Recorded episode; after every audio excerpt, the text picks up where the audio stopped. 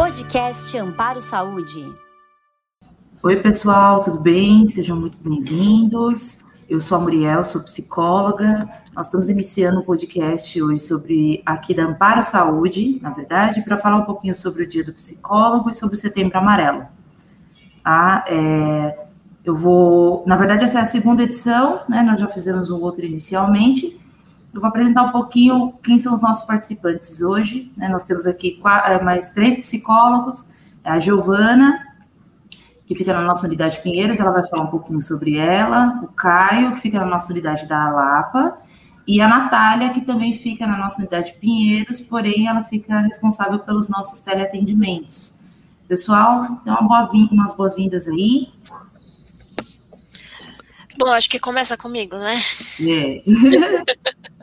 Bom, eu sou a Giovana, eu sou psicóloga aqui da Amparo, atendo Pinheiros, e aí eu atendo tanto presencial quanto remoto, né? Então, estou aí à, disposição. Legal. Caio?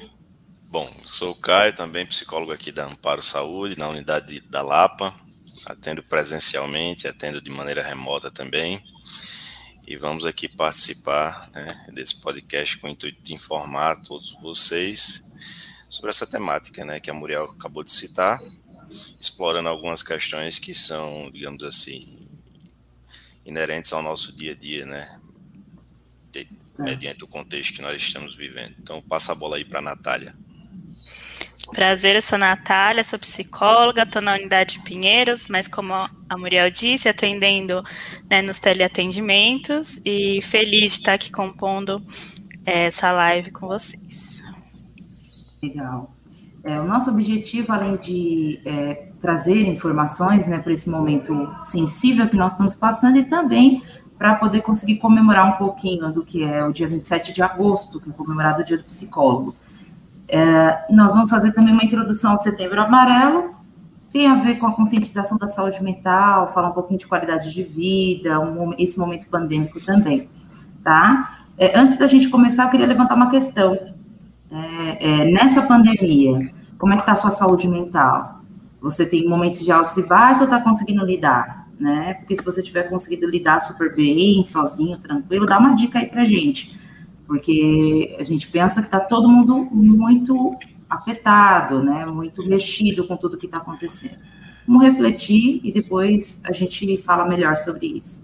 É, tem uma pergunta aí para que a gente possa iniciar a nossa sabatina. Psicólogos, é, para nós como psicólogos, o que significa qualidade de vida no período pandêmico? Quem quiser começar pode falar, não vou escolher ninguém. Agora não. Agora não. Agora não. Só depois. Eu fico pensando que é, os, o que a gente chama de qualidade de vida mudou muito nesse contexto, né? Porque antes a gente pensava, ah, poder fazer um exercício físico, né? E, e continua sendo, mas muita coisa mudou, né? Então a gente precisou ficar mais em casa, os espaços é, de socialização ficaram mais restritos. A gente sabe que faz parte da qualidade de vida estar tá junto, né? Conversar com os amigos, ter pessoas para compartilhar, e esse jeito de compartilhar ficou diferente. Então, a, ainda é, faz parte da, da, qualidade de vida cuidar do nosso corpo, ter relações é, com as pessoas, amigos, familiares, mas tudo isso se modificou. Né? A gente arranjou novos jeitos de fazer isso. É, acho que basicamente é você manter, tentar manter hábitos saudáveis dentro das possibilidades que a gente tem disponível no nosso dia a dia, levando em consideração que nem a, a Nath falou, né, que tudo, tudo mudou, nossos parâmetros mudaram totalmente.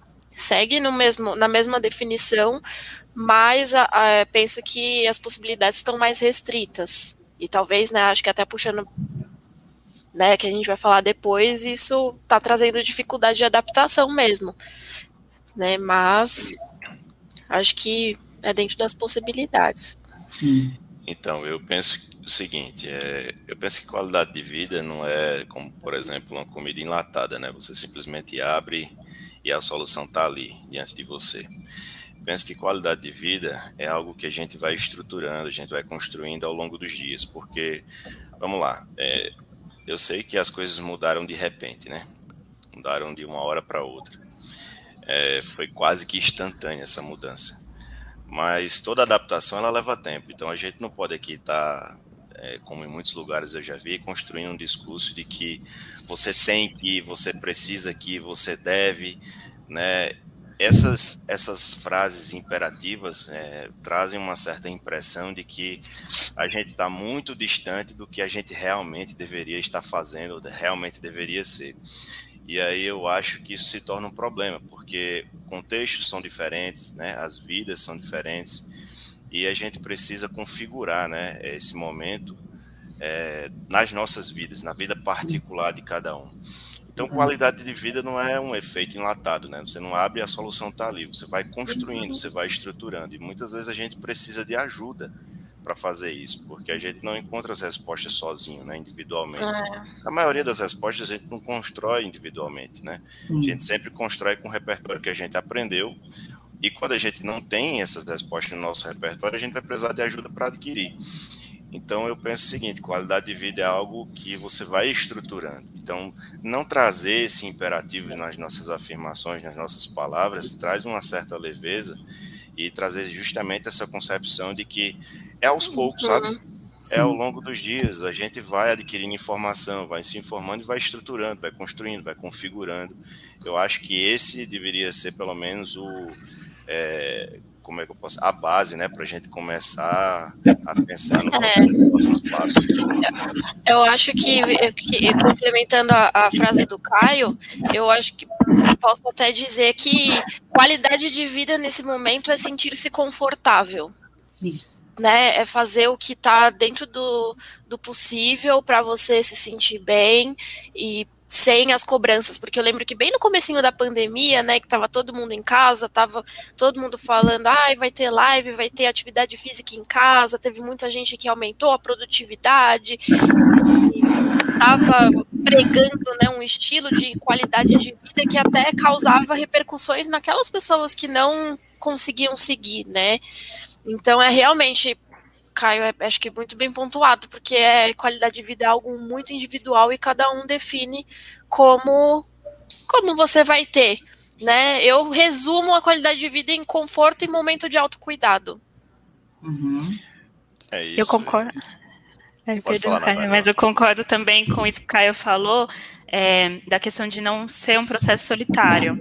Porque é difícil também quando toda essa responsabilidade cai somente nas nossas costas, assim, como uma culpa, né, nossa. Então, claro, cada um, a gente consegue ter nosso autocuidado, né, e construir esse processo, mas pensar mesmo que também é uma construção comunitária, né, a qualidade de vida. Então, vai passando, por exemplo, no momento em que a gente está tentando todo mundo se cuidar, para prevenção à Covid, e a gente conseguir se cuidar, né, também vai fazendo com que tenhamos qualidade de vida, né, porque uhum. é um processo comunitário, não dá para a gente pensar que só um indivíduo consegue fazer isso sozinho, está inserido numa sociedade, numa família, numa comunidade, num país, então a gente precisa ter tudo isso junto para construir essa qualidade de vida.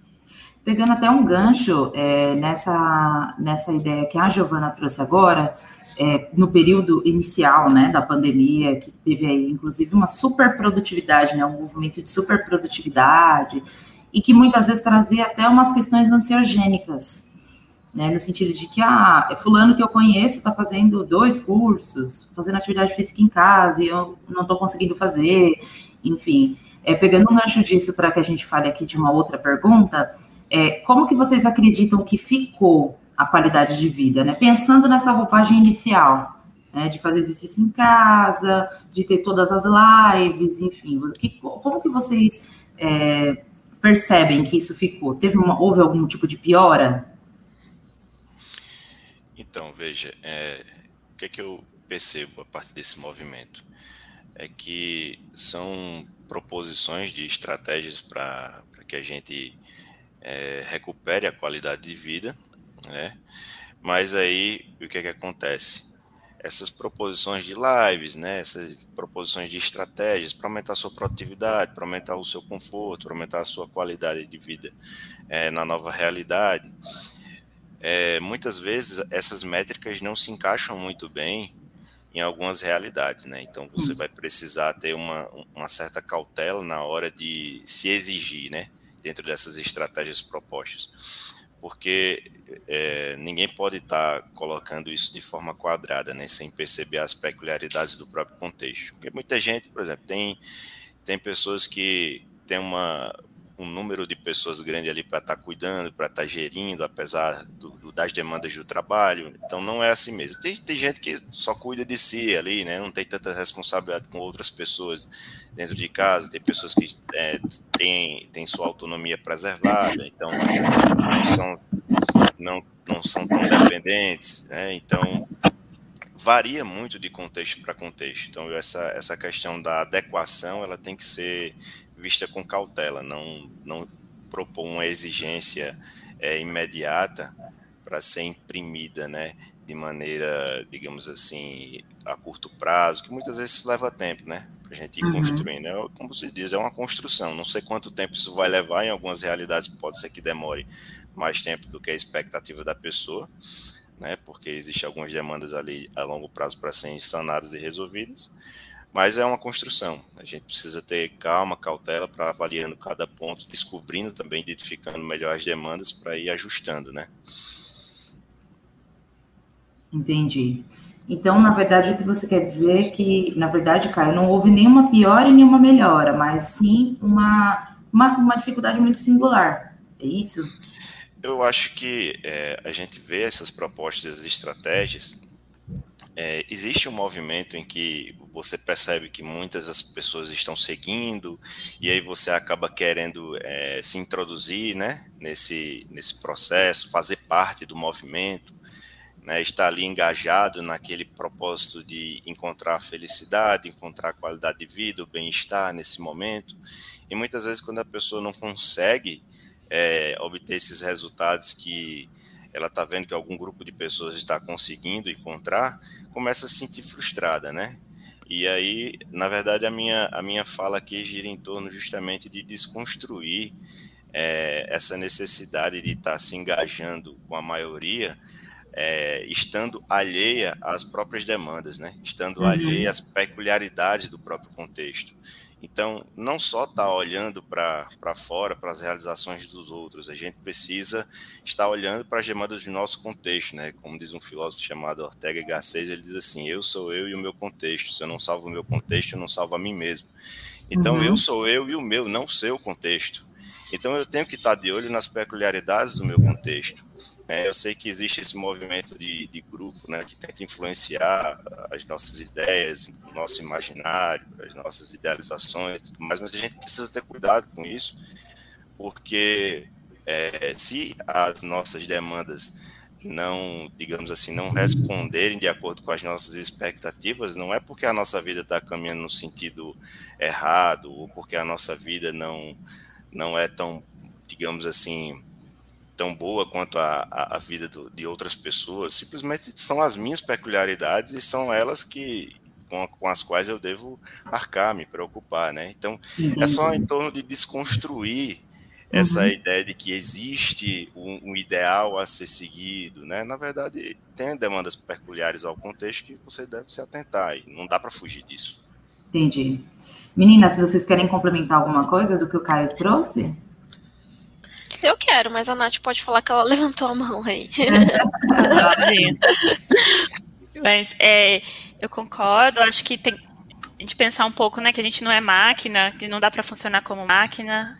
É, e eu fiquei pensando nesse contexto de mudança de qualidade de vida, o que eu tenho percebido também é que principalmente as mulheres têm ficado muito sobrecarregadas. É, com com excesso de trabalho, às vezes excesso de trabalho doméstico, né? Também cuidado com os filhos. Fui, tenho percebido, assim, né, a partir da experiência, que é, acho que houve assim uma piora no geral assim da, da, da qualidade de vida das mulheres, menos tempo para se cuidar. E eu acho que nesse sentido também pensar em qualidade de vida é pensar como posso auxiliar aqui no meu ambiente familiar para que a gente consiga dividir as tarefas e, e que cada um sobre um tempinho também para esse autocuidado.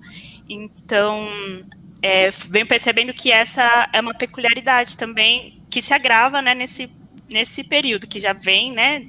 É, de antes, mas que vai se agravando nesse momento. Entendi. Tá certo. Gil, quer acrescentar alguma coisa? Ah, eu penso, né, eu acho que já voltando né, para a pergunta como que a gente sente que ficou a qualidade de vida, a gente pensa, não dá para dizer, ai, pioras e melhoras, né? Eu acredito que assim como como a nossa vida nada é linear. Então, eu acho que acredito que a qualidade de vida e a, os nossos aspectos emocionais também, os nossos hábitos, eles mudaram muito de época para época, né? Uhum tinha mais. Tinha, no, que nem eu tinha falado, né? No começo da pandemia, as coisas estavam mais produtivas, depois foi gerando um certo cansaço, uma certa raiva, depois foi gerando um, às vezes até sentimentos de tristeza, e aí os hábitos iam ficando mais. É, os hábitos iam ficando um pouco mais negligenciados, a qualidade de vida já não ia melhorando, dava uma piorada, depois melhorava. Então, uhum. eu acredito que seja bem, bem nessa linha também. Entendi. Né? Entendi. Podemos esquecer que, que também que da, da Nath, né, da, das relações e que às vezes as pessoas buscaram, buscavam, né, ficar mais próximas, buscavam as conexões, mas também a gente teve uma série de, de prejuízos nas relações, né? Uhum. Dentro desse contexto. Verdade, eu acho que isso a gente até consegue precisar o quanto os pacientes vão é, pensando quanto, é, quanto são as queixas, né? Geralmente as queixas são muito ligadas a isso. É. Até, pode falar. Então, Viu? assim. Não, eu falei, eu falei, ué, eu concordei. Tá tudo ah, bem. Entendi. É, até pensando, por exemplo, eu estava dando uma olhadinha aqui numa outra pergunta, é, tem uma pesquisa na Universidade Federal do Rio Grande do Sul que fala sobre os meses de maio, junho e julho desse ano. 80% da população brasileira é, se tornou mais ansiosa, né? É, quais os, pensando assim, quais os aspectos que nós, os profissionais de saúde mental, nós poderíamos trazer referente aos sintomas de ansiedade e o medo da contaminação? Eu penso que é, existe, inclusive, um processo de fantasia né, e de intensificação de percepções quando a gente fala da contaminação. É, e existem alguns manejos que é possível que a gente traga para os, os pacientes, né, para os nossos entes, e que nós mesmos né, possamos praticar, que é a questão sobre é, as prevenções. Né? Então, utilizar máscara, tomar vacina, utilizar álcool gel, né? É, são alguns processos que são bem pertinentes que a gente para que a gente possa seguir. O que mais vocês pensam que a gente, é, nós, como os profissionais de saúde mental, a gente pode trazer acerca dessa administração da ansiedade e de medo de contaminação? Eu acredito que tudo depende também do porquê, né? Da ansiedade. Porque a gente percebeu várias ansiedades, tanto quanto ao futuro, né? Quanto a, é, ao que será, do que, que quais serão os próximos passos, a falta de controle, né? Porque tá vendo o mundo acontecendo, as situações se agravando e a gente não podendo fazer nada, esse querer sair de casa, né? E não e não poder. Eu acredito que é, e também é, é justamente uma falta de controle em relação ao que o outro faz, né? Teve Acho que todo mundo aqui já ouviu gente que estava, né, bem bravo, né, para não dizer outra coisa, bem bravo com as pessoas furando quarentena, conseguindo suas vidas, enquanto você estava em casa, né, sofrendo sérios danos à saúde mental por não poder sair, por escolher não sair. Então eu acredito que é, pelo menos eu tenho trabalhado bastante a questão do controle, da parte que você faz Uhum. Né, do, que, do que cabe a você e do que você pode fazer para você ter seu cuidado e sua qualidade de vida e, e de como, por mais que você orienta o outro, né, de ai, fulano, não sai de casa, ai, toma cuidado, é o outro que escolhe o que ele faz com a sua orientação. Né? Então, a ansiedade é da gente voltar para o presente, porque é o presente que a gente vai viver agora, a gente não consegue viver no futuro. Uhum. E também isso se adequa ao medo da contaminação, de, do quanto a gente faz a nossa parte, de trazer também aspectos racionais, né? Porque, por exemplo, a gente está no momento que tá, a vacinação está correndo bem, então a gente né, pode pensar nas coisas com maior responsabilidade e maior cautela, mas também de seguir essa tríade né, de cuidado que é máscara, higienização e contato social. acredito certo. que seja isso. Certo. Nath?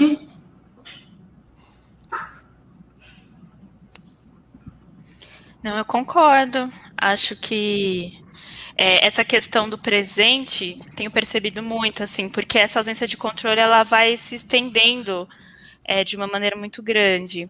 Tenho percebido também é, pessoas, por exemplo, né, que entram na faculdade, mas aí as aulas já pararam nesse período da pandemia, né? Ficaram remotas. E aí, o que, o que vou fazer? O que perderam o emprego? O que, o que posso, o que vou fazer diante dessa situação, né? Então, é, essa questão de, de planos de futuro que ficaram alterados, acho que abalou bastante o modo como a gente vai gerindo a vida, mas é um momento de reorganização emocional, né? De uhum. reorganização da rotina, é, de reorganização até mesmo dos planos de futuro. Uma coisa que eu tenho pensado também junto com os pacientes é que é, pode, não precisa necessariamente abrir mão de sonhos. A gente pode adiar o sonho, a gente pode reformular o sonho. A gente não precisa ficar sem sonhar, sem planejar, né?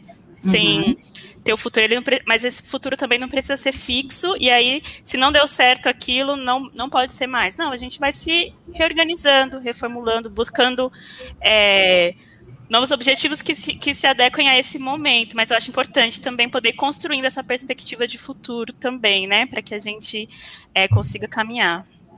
Certo. Caio?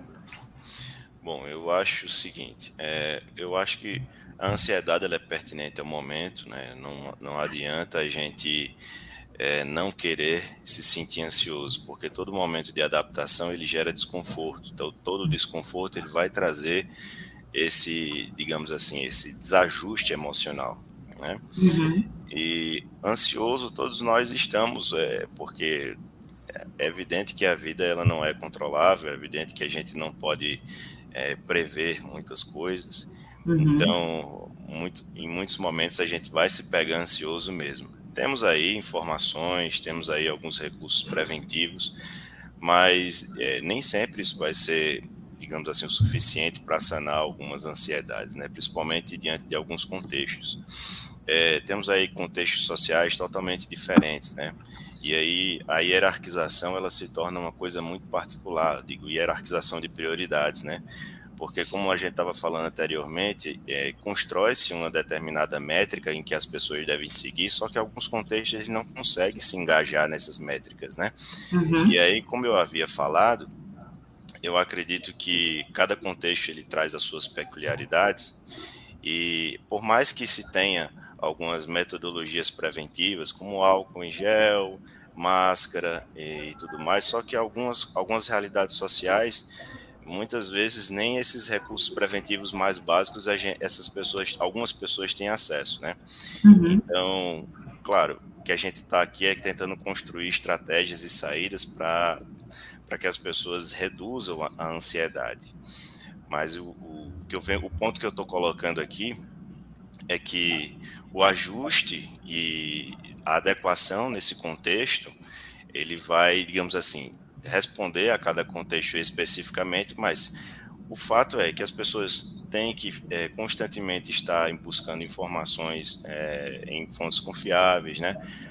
procurando apoio profissional, procurando apoio, digamos assim, onde existem recursos que possam é, sanar, digamos assim, apaziguar a maior, a maior parte das questões e demandas peculiares ao seu contexto, né? É uhum. isso que eu quero falar, porque é, essa, essa questão de ter métricas para encaixar todos é, não funciona. É, não funciona mesmo. Então, a minha iniciativa aqui é justamente gerar o movimento ou gerar a iniciativa de todos estarem em busca de ajuda, Sim. todos estarem em busca de informação, todos estarem em busca de sanar suas demandas particulares. E, né? Sim. Sem, sem estar com, digamos assim, preocupados em se engajar particularmente na métrica X, na métrica Y, né? Em estar tá uhum. buscando qualidade de vida, porque existe um movimento X ou existe um movimento Y. Como eu disse, cada realidade de vida tem suas particularidades, suas peculiaridades. Mas uma coisa básica que eu acho que todos nós podemos fazer, é, eu acho que é uma iniciativa universal, que todos nós podemos buscar, é informação.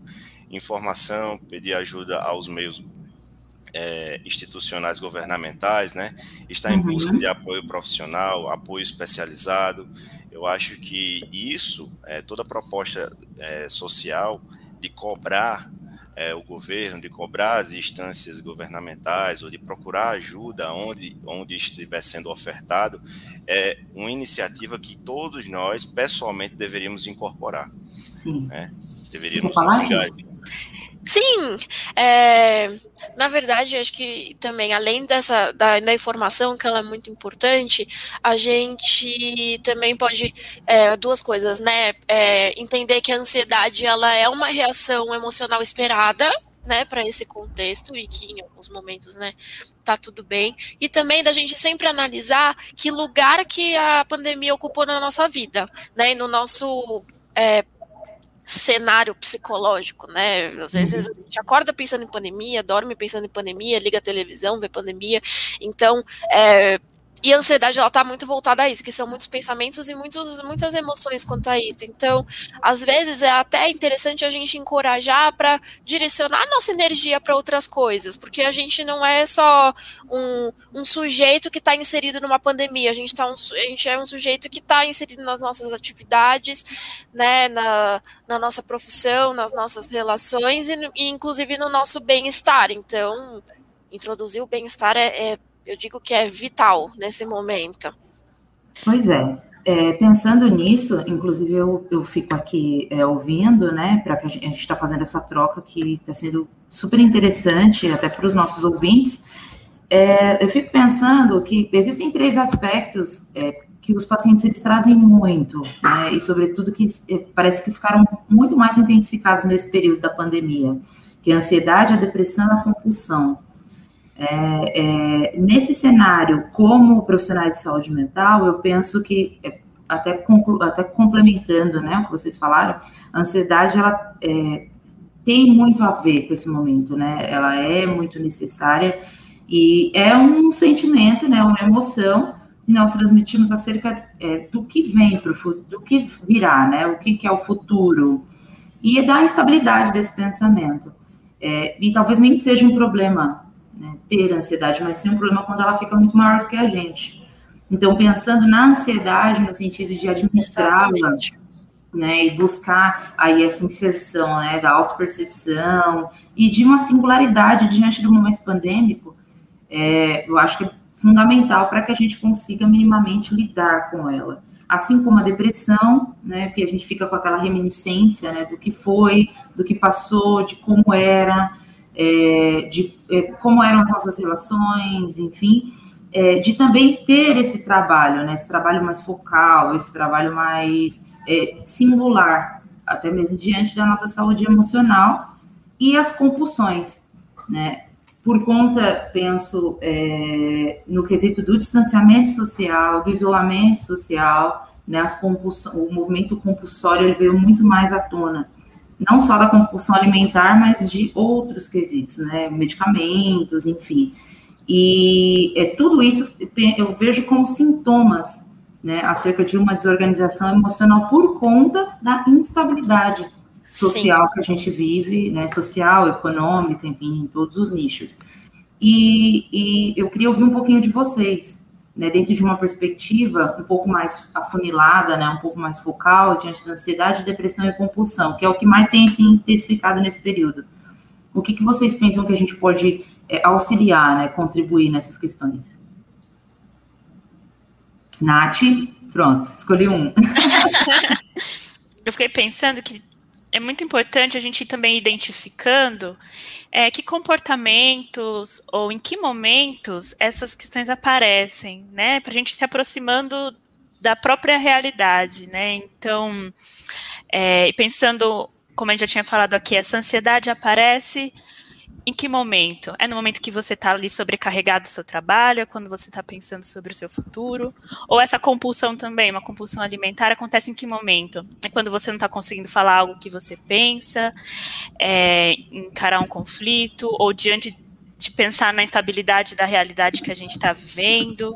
Então, poder e também se observando, né? Observando o nosso comportamento, observando a nossa rotina, para entender é, o que está relacionado a esses sintomas que aparecem, né? Eu consigo, às vezes, relacionar também que a, essas respostas emocionais, né, comportamentais, elas podem até ter surgido com a mudança brusca de rotina pensando mais no sentido de compulsão, por exemplo, né? Algumas pessoas reagem de certa forma, então entra a ansiedade, a depressão e a compulsão, porque eu eu percebo que durante esse um ano e, e tanto, né, que a gente está tá vivendo de, de pandemia, é, foi difícil a gente reajustar as nossas atividades prazerosas, porque tinha gente antes que saía de casa para obter prazer, tinha gente que viajava, que via os amigos para esparecer, e onde existe esse, essa descompressão, né? Então, eu chamo até a compulsão, né, como um sistema de recompensa, né, rápido, que é entra no cigarro, nas compras, na comida, no álcool, né? Então, às vezes a compulsão ela entrou até como uma única saída para a gente ter um, um prazer, uma sensação de bem-estar bem rápido naquele momento, porque está tudo tão aversivo, a realidade fica aversiva que a gente é, perceba um crescente desejo dos pacientes de obter rapidamente, sabe, o, essa satisfação. Sim, sim. Então é bem trabalhar, né, introdução de introdução, né, desculpa, e de pequenos prazeres na rotina de novo, dentro das possibilidades. Verdade, a gente tem pensado muito nisso, assim, e, e pensar assim, cada um é, retomar o que, o que dá prazer para si, né, é, é fazer algo que gosta, assistir um filme, é, tem muitas senhoras que fazer um crochê, né, uhum. que, e retomar os próprios recursos, é, entender assim, que, em que momentos esses recursos me ajudaram lá atrás e que podem me ajudar hoje também, né, então poder resgatar um pouco isso. Sim. Caio? É, eu acho o seguinte, que quando a gente é, se encontra buscando muito conforto, buscando muito prazer, ou digamos assim, se excedendo em, algum, em algumas atitudes, em alguns comportamentos, é porque a gente ainda não conseguiu se ajustar, né, a, ao momento. Então, o ajuste, ele realmente ele vai acontecer quando a gente começa a olhar para os lados, começa a olhar para a nossa circunstância e perceber que algumas das nossas atitudes estão piorando, né, a nossa realidade, o nosso contexto e aonde é que a gente poderia se conduzir, para quais caminhos a gente poderia é, andar, poderia, ao invés de estar piorando, melhorar a nossa realidade. Então, quando a gente começa a olhar para os lados e perceber quais são os nossos recursos e menos para aqueles pensamentos de que é, existem recursos que nos faltam, por exemplo, muitas vezes a gente está numa realidade, é, não vou colocar uma realidade, um exemplo aqui dentro do, do cenário da pandemia, sabe? só para ilustrar, só para a gente fazer uma associação. É, quem anda, sei lá, de metrô, de ônibus, olha para quem anda de carro e, ah, poxa, como seria se eu tivesse um carro, mas eu não tenho um carro, e fica sofrendo por não ter aquela, por não estar naquela realidade. Só que se a gente ficar olhando muito mais para o que a gente gostaria de ter, para o que a gente acha que deveria ter, ou para a realidade que a gente gostaria de estar ou acha que deveria estar, a gente vai ficar sofrendo e vai ficar é, desenvolvendo a tendência de estar se conectando muito mais ah, com atitudes que nos levem a, a satisfações e a prazeres do que se engajar com o nosso próprio contexto em busca dos recursos que melhorem a nossa realidade. Né? Então, o que eu quero falar aqui é, por exemplo, todas as vezes em que a gente está olhando muito mais para fora excessivamente, ao invés de estar tá olhando para a nossa vida, para os recursos do, dos quais nós dispomos, aí a gente vai começar a sofrer mais. Porque se eu olho para os meus recursos, eu vejo o que é que eu posso fazer com eles, eu percebo como é, juntar cada um dos recursos e viabilizar um caminho melhor. E aí eu começo a perceber que as coisas que estão aqui ao, ao, ao, dentro do meu controle, que estão dentro do, do meu acesso, viabilizam-se um certo conforto, viabilizam-se uma certa estrutura que possam até minimizar a minha ansiedade, possam minimizar a minha tristeza, né? E ao longo dos dias ir me adaptando isso, porque eu acho que é um processo, inclusive, de, de amadurecimento. A gente não conta com aquilo que a gente não pode fazer. A gente não conta com aquilo que a gente não, não digamos que não está ao nosso alcance, né? Uhum. A gente conta com aquilo que está ao nosso alcance. E é a partir do, do, do, momento em que a gente começa a se engajar muito mais com essa visão de contar com aquilo que está ao nosso alcance, a gente começa a ficar mais equilibrado, mais estabilizado, a gente começa a parar de ter atitudes que desestabilizam muito mais a nossa realidade. Sim. Né? Essa é a minha perspectiva. Certo. É, gente, muito tem se falado em luto, né? Inclusive no blog da Amparo Saúde tem um artigo muito bom, deem uma olhada lá, tá? É, nesse cenário, como que nós podemos auxiliar as pessoas enlutadas, né? Eu penso, como profissional de saúde mental, que o luto é, tem uma questão do luto simbólico, né? É, infelizmente, esse processo de adoecimento pandêmico, ele trouxe várias perdas, né? E todas as perdas, elas precisam ser trabalhadas de forma única, né? Dentro desses aspectos simbólicos, únicos exclusivamente para que a gente, além de buscar recursos, né, dentro da nossa singularidade para se proteger, mas também para reconstruir emocionalmente diante dessas perdas. É, Gil, você pode falar um pouquinho para a gente com uma experiência é, mais vasta que você tem acerca de luto, cuidado paliativo, né? Pode elucidar aí o que, que a gente mais poderia fazer? Sim. Bom, é, acho que você falou primeiro, né, dessas perdas simbólicas que eu acredito que. Não vou nem passar muito por isso, porque a gente praticamente falou sobre perdas esse podcast inteiro. Uhum. Né? Então, tá, tá, tá bem inserido.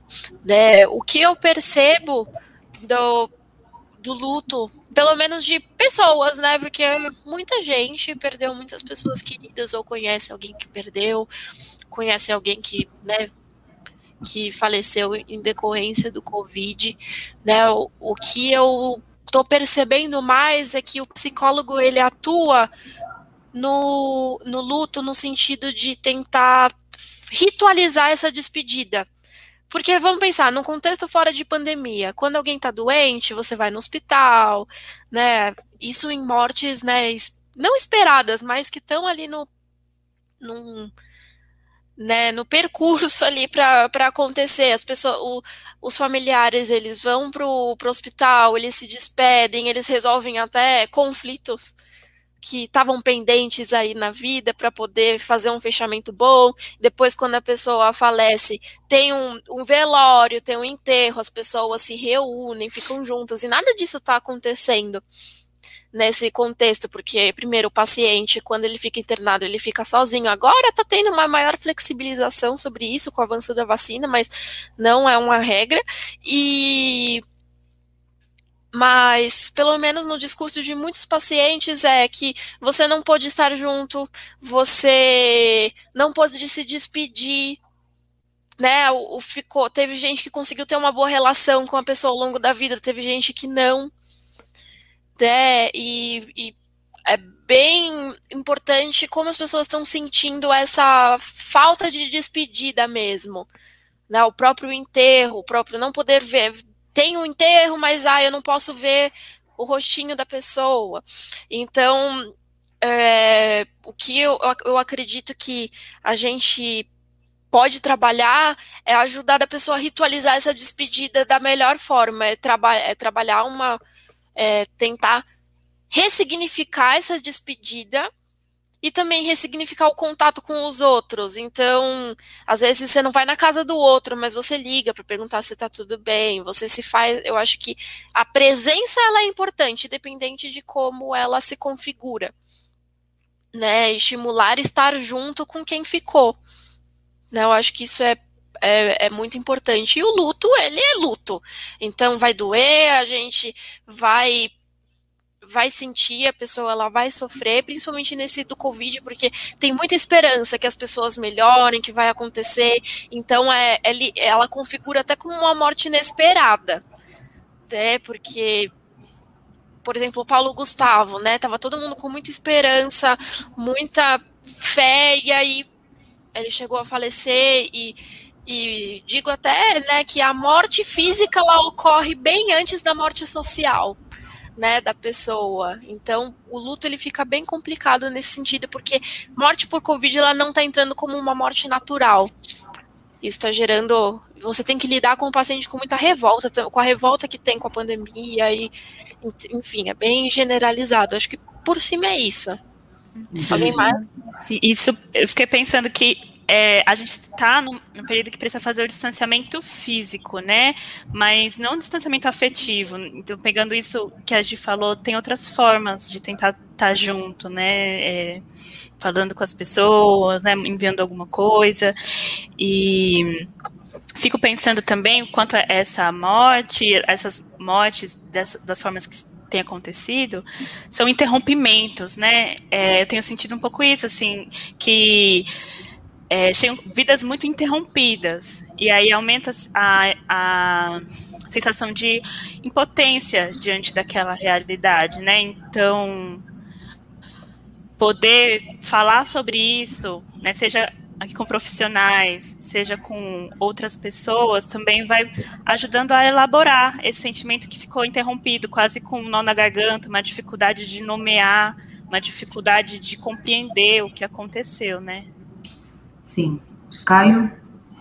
É, eu acho que a elaboração da perda, é, a gente começa a conseguir conquistar, digamos assim, um pouco mais de conforto quando a gente é, começa a encontrar um lugar de acolhimento, né? Quando a gente começa a encontrar, sobretudo, é, nas nossas vivências, no nosso histórico com a pessoa, é, algumas lições que a gente aprendeu e que, que, digamos assim, eu tenho uma experiência com, recente com um paciente com um histórico de luto, histórico de perda de entes queridos, e a, a maneira que a gente encontrou para elaborar o luto dele foi justamente encontrar né, na vivência né, com as pessoas que ele perdeu é, lições que foram muito positivas e que ele tomou aquilo como propósito, tomou aquilo como métrica, tomou aquilo como, digamos assim, objetivos positivos que possam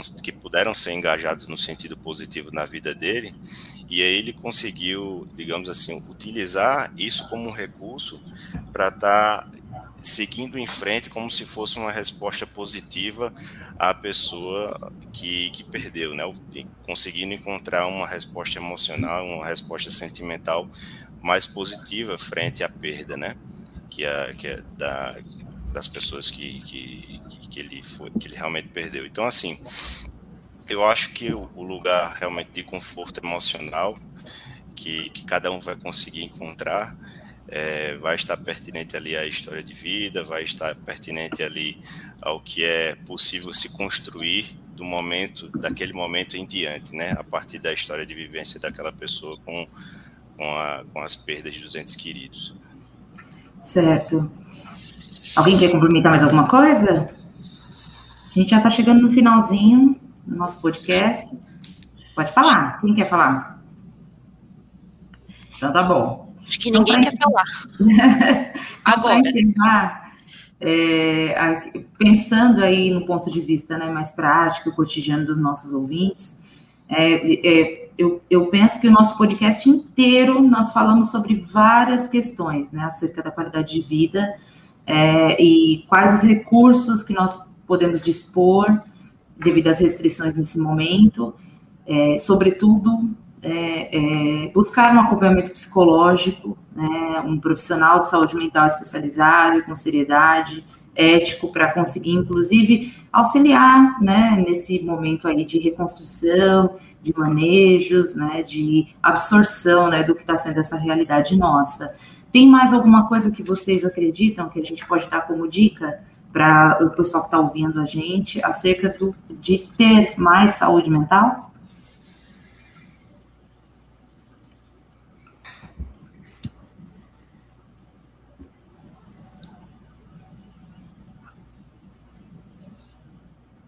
Mais alguém? Vocês estão me ouvindo? Tô, eu tô ouvindo, é que eu tô pensando, sabe? Ah, tá, vocês estão pensando.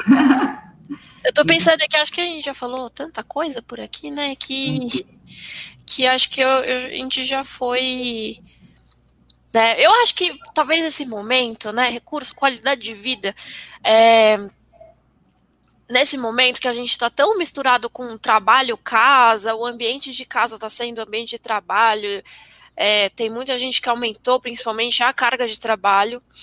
Né, eu, eu acho que esse é um momento muito interessante para você tentar é, estimular o paciente a reintroduzir hobbies, por exemplo. Sim. Né, que, que fica perdido. Que eu acredito que a gente está em alguns momentos a gente vive tão no automático que a gente esquece do bem-estar, foca só uhum. nas obrigações e no sobreviver. Então, de que forma, é, que recursos que a gente pode pensar para voltar a viver, né? Desde o hobby até uma hidratação no cabelo, até uma uma voltinha no quarteirão, né? Tomar um sol. Tomar um sol, né? Uhum. Tentar manter uma alimentação, né, equilibrada, né? Não falo nem saudável, falo equilibrada mesmo, né? E eu acredito que seja isso. Eu acredito que é recurso de bem-estar, né? Entendi. Uhum. Acho que respeitar o próprio tempo também, né? Sim. Como tá o Caio bem falou, que cada um tem um ritmo. Uhum. Muito bom. Bom, é. pessoal, Pode falar, Caio. É, além disso tudo, eu acho que, por exemplo, é, construir uma rede de acolhimento, né, que eu acho que está dentro dos nossos repertórios, aí todo mundo tem vínculos, né?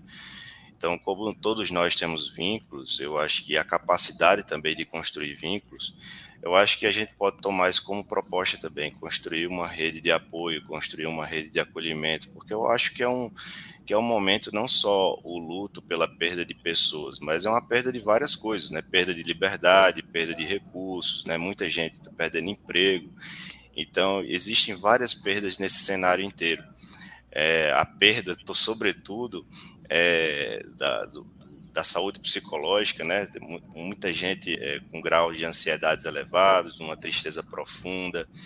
Então, assim, eu acho que criar uma rede de acolhimento, criar uma rede de vínculos, né, construir justamente esse apoio é, de várias pessoas ao redor, é, nos ajuda a superar esse sentimento de perda, nos ajuda a superar essas dores, esses sofrimentos, as dificuldades de adequação dessa circunstância, né?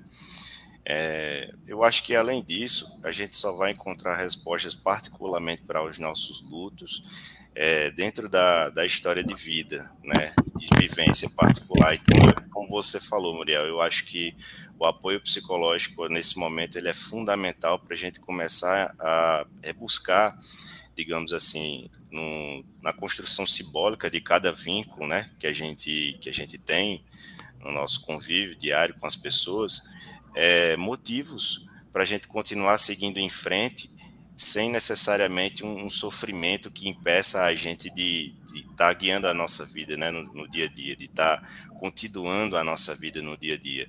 Então, como eu te falei, no, na elaboração do luto com um paciente meu, a gente encontrou recursos simbólicos suficientes para que ele entenda, para que ele tivesse o um entendimento de que era importante ele estar tá continuando seguindo em frente com os objetivos, com as metas, com os propósitos, sobretudo até às vezes engajando algumas realizações que era consensual entre aquelas pessoas que ele perdeu, como motivo para estar tá seguindo em frente. Tudo bem, isso a gente pode até considerar muitas vezes como se fosse uma espécie de bengala emocional, mas ao longo do dia a pessoa vai começar a se sentir um pouco mais útil, vai começar a sentir poder de construção, é, poder de reconstrução, poder de elaboração no dia a dia, e aí essa capacidade de se sentir útil vai fazendo com que a pessoa entenda muito mais que a vida ela tem esse potencial de reconstrução de sentido e de significado do que aquela visão catastrófica que a gente acaba desenvolvendo quando se depara com alguns cenários de perda, né?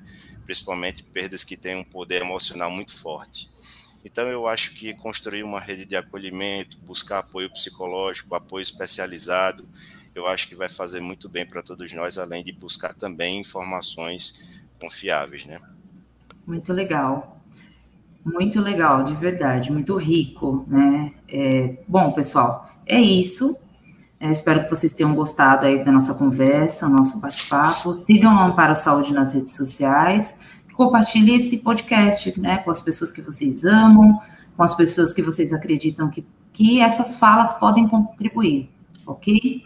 Obrigada por terem ouvido e até a próxima. Obrigada, Obrigado. pessoal. Obrigada. Obrigada pelo convite. Obrigado a todos. Se cuidem. Quer se manter bem informado com conteúdos de qualidade? Acompanhe o blog da Amparo Saúde e as nossas redes sociais. Podcast Amparo Saúde.